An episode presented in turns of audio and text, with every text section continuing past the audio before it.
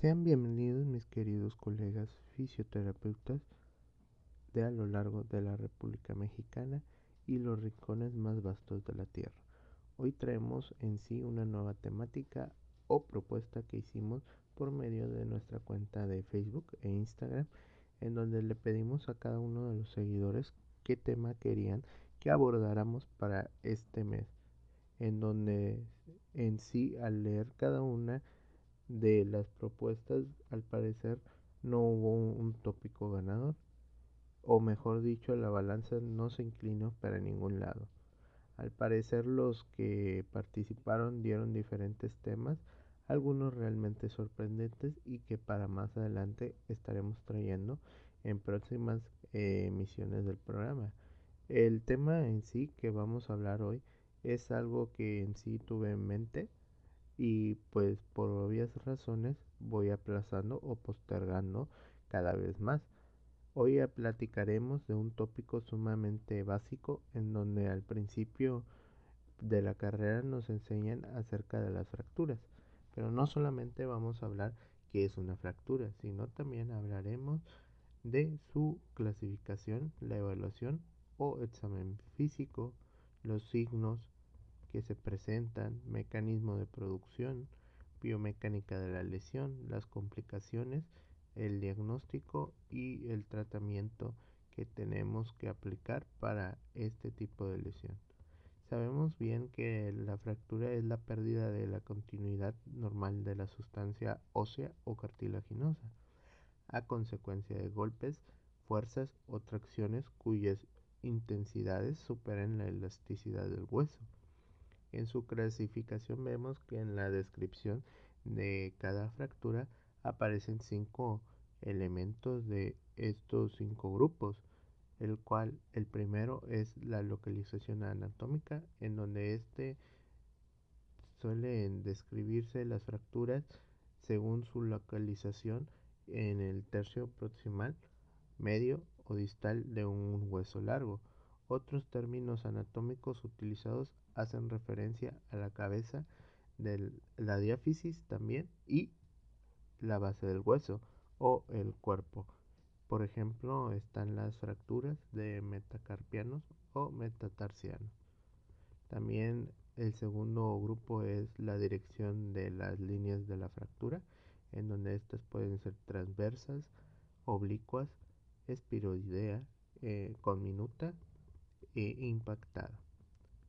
En las, transversas en sí podemos ver que estas discurren perpendicularmente al hueso, en las oblicuas van a ser similares a las transversales, pues no existe eh, un elemento de torsión, en donde la línea de la fractura suele estar inclinada en un ángulo de 45 a 60 grados.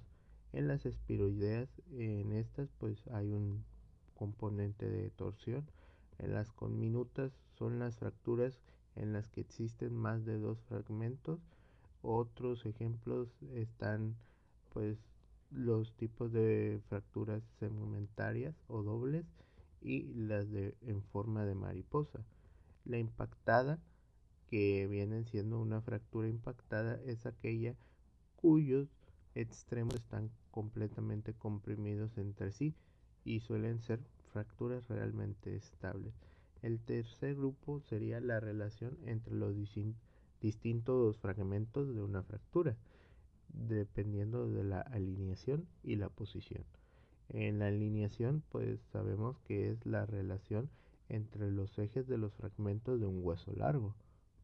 Y también, pues, este, la alineación se describe en grados del ángulo formado por el fragmento distal en relación al proximal. En la posición se entiende que es el tipo de contacto entre las superficies de la fractura que puede ser parcial. Si los fragmentos no solo están desplazados aquí, en donde si no estos se superponen entre sí, el término más comúnmente utilizado es la posición en bayoneta o cabalgamiento. Y pues este, un ejemplo bastante frecuente es en las fracturas de la diáfisis del fémur.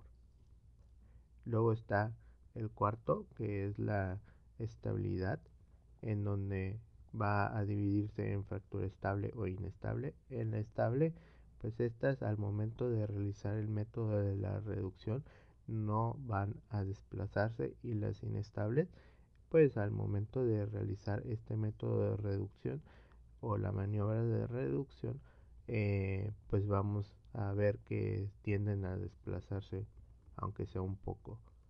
Lesiones asociadas con tejidos blandos es el quinto grupo, en donde eh, existen simples que son cerradas, compuestas que son abiertas, con complicaciones y sin complicaciones.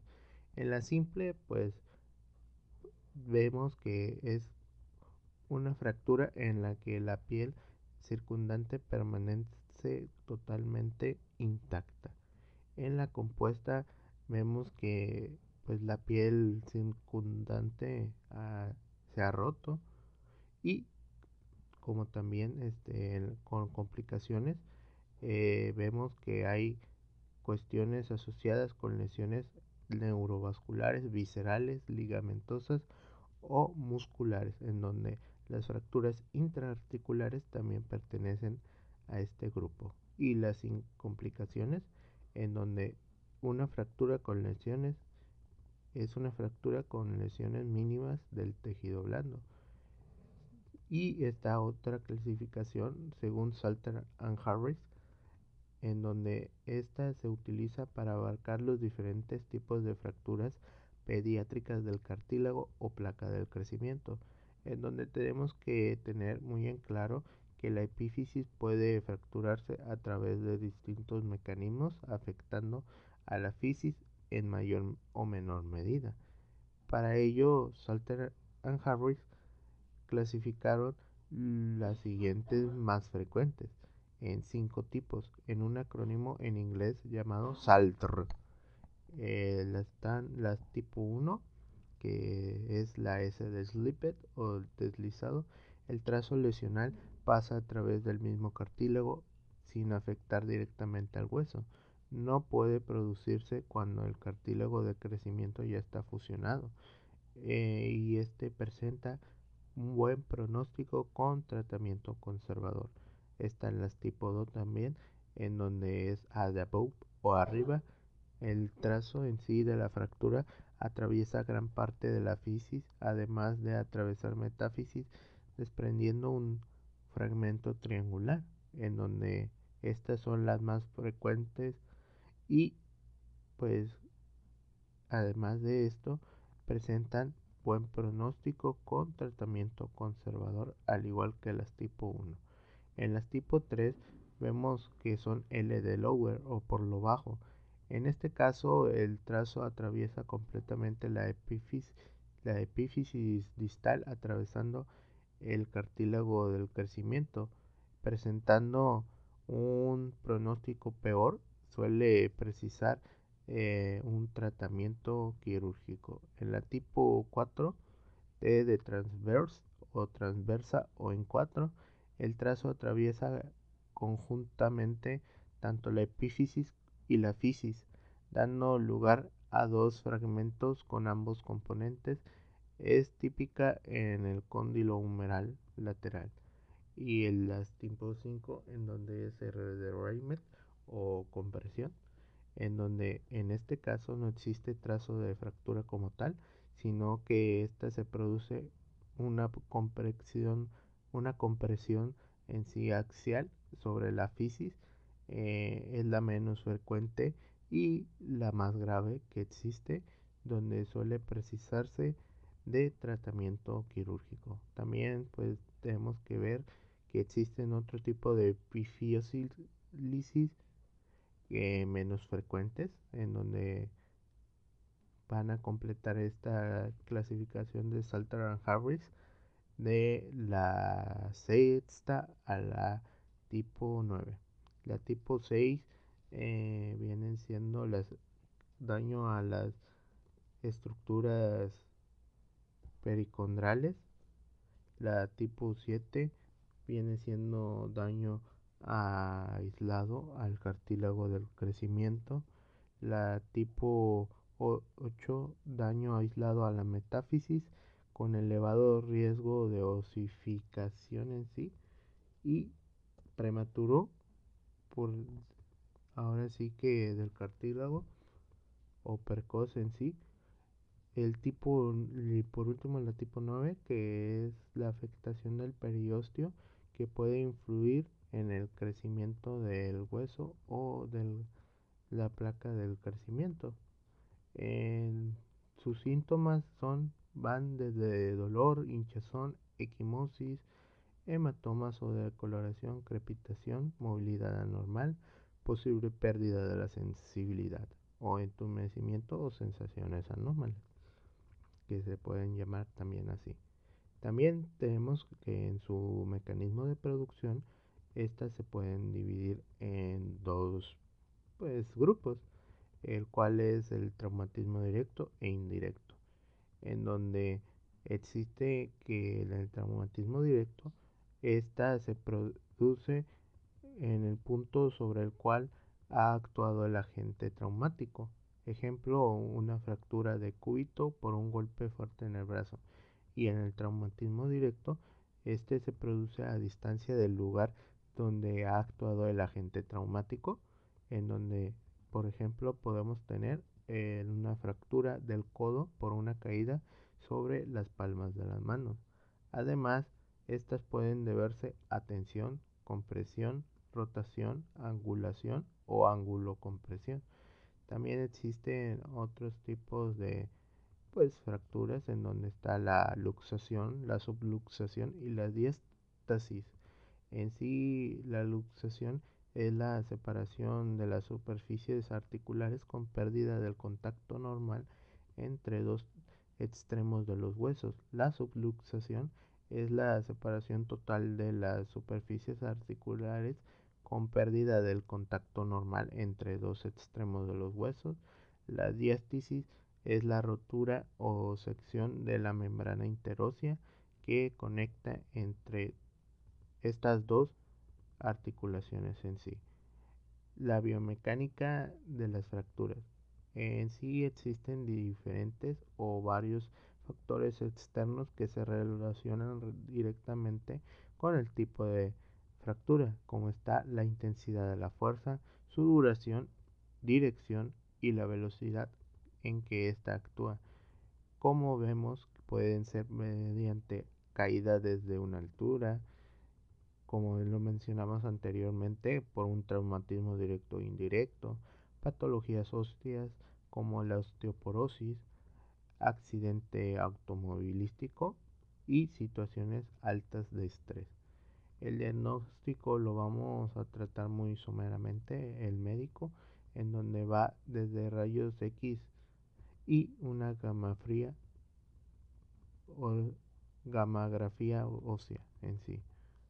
En su tratamiento estamos viendo que pues en los pasos iniciales tenemos que tener muy en cuenta que nosotros tenemos que el saber o tener conocimiento de cómo se va a actuar ante el momento en que nos llega un paciente en primer plano con nosotros que haya pues sufrido alguna fractura o que lo tengamos que atender al presenciar nosotros un tipo de accidente en donde casi por lo regular el médico es el o el paramédico son los que se encargan de este tipo de pues este paso en donde la observación inicial de una fractura es que debe de responder el paciente a una serie de preguntas importantes en caso que éste esté consciente. ¿Es la fractura estable o inestable?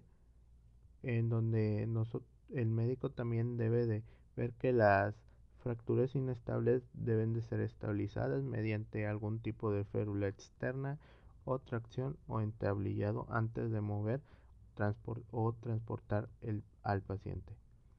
La segunda cuestión eh, también eh, que tiene que tener en cuenta el médico, el paramédico, uno como fisioterapeuta, es que debemos plantearnos que en sí existen lesiones asociadas en los vasos eh, circundantes, en las vísceras, piel, nervios o en los músculos. Es preciso realizar un examen neurovascular completo antes de emitir un juicio alguno sobre eh, la fractura sospechada o claramente visible. También debemos de ver que se consiga la consolidación en donde ésta se desarrolle completamente correctamente, en donde lo más importante es la recuperación de la forma y la función del segmento fracturado, en donde podemos verlo como las 3 R, pero estas no son reutilizar, reciclar, este y entre otras, en donde vamos a ver como reducción de la fractura, en donde vamos en sí a afrontar los extremos fracturados, en donde debemos mantener la reducción estable, la retención y inmovilización o contención de la fractura y por último la recuperación funcional del segmento afectado cuando éste está estable. En la reducción de la fractura vamos a ver que el tono muscular va a ser un principal este pues obstáculo para poder corregir una fractura en donde por lo tanto eh, tenemos que ver que debemos de corregir los desplazamientos en caso de acortamiento eh, traslación lateral y la angulación y sobre todo eh, desplazamiento rotatorio en donde por caso de acortamiento lo que tenemos que hacer en estos casos eh, es tirar en sí del fragmento distal sujetando al proximal. En la traslación lateral lo que debemos de ver es que para eh, corregirla debemos de empujar generalmente sobre el fragmento distal para afrontar así los dos fragmentos en la angulación pues este tenemos que ver que tenga una angulación óptima. En el desplazamiento rotatorio es el más difícil de corregir en sí en donde más este, difícil es el brazo en donde las mal rotaciones son muy mal toleradas y no se corrigen con el crecimiento. Al momento de hacer la reducción esta puede ser tanto estable como inestable e imposible. En las estables, pues los fragmentos ya se han enervado y se han corregido las deformidades hasta unos grados que son tolerables para la consolidación en sí de la fractura y variables para cada hueso. En la inestable vemos que en cuanto se dejan las maniobras de reducción, la fractura vuelve a desplazarse por medio de tracciones musculares sobre los fragmentos. Por ejemplo, está eh, la diáfisis femoral y imposible que es la interposición de partes blandas, en donde ésta necesitará completamente de tratamiento quirúrgico. En la fase de inmovilización tenemos que ver que en caso de que el paciente tenerle que hacer un cabestrillo, debemos de saber que este se utiliza para movilizar cualquier tipo de fractura de los miembros superiores. En el procedimiento vemos que en primera instancia tenemos que mover la mano del miembro afectado hacia el hombro contrario, doblando el codo y procurando que el brazo quede pegado al cuerpo. También dos, doblar el triángulo o con un pañuelo grande y pasarla con mucho cuidado por debajo del antebrazo del paciente. 3. Llevar la punta del pañuelo que se encuentra más próxima al cuerpo, al cuerpo del accidentado hasta la nuca. 4. Llevar el otro extremo en sí del pañuelo ah, también hasta la nuca para anudarlo con el anterior y pasándolo por delante del cuello. Y pues para este, hacer un entablillado, debemos de ver que este se utiliza para inmovilizar cualquier fractura producida en un hueso largo, ya sea de las extremidades superiores o inferiores. El procedimiento va de que nos tenemos que proveer de tablas, pequeños troncos lisos o periódicos, en donde por primera instancia debemos de colocar las tablas a los lados de las zonas fracturadas. Si se dispone de periódico, formar una especie de canal dentro del cual debe quedar el miembro afectado. 2. Eh, con vendas, pañuelos o corbatas se va sujetando el entablillado o la férula. 3. Si la fractura en la pierna debe inmovilizar, si hay fractura en la pierna, se tiene que inmovilizar la rodilla y el tobillo. Como tip de precaución debemos de ver que tenemos que evitar ah, mover la, por obvias razones, mover a la persona, al menos que el hueso esté estable, eh, mover este a una persona que sufra de lesión de cadera, pelvis o muslos, en donde estas podemos transportarlas arrastrándolas a un lugar seguro donde vamos a tomarlos de la ropa o por los hombros de la camisa, eh, del cinturón o de los pantalones.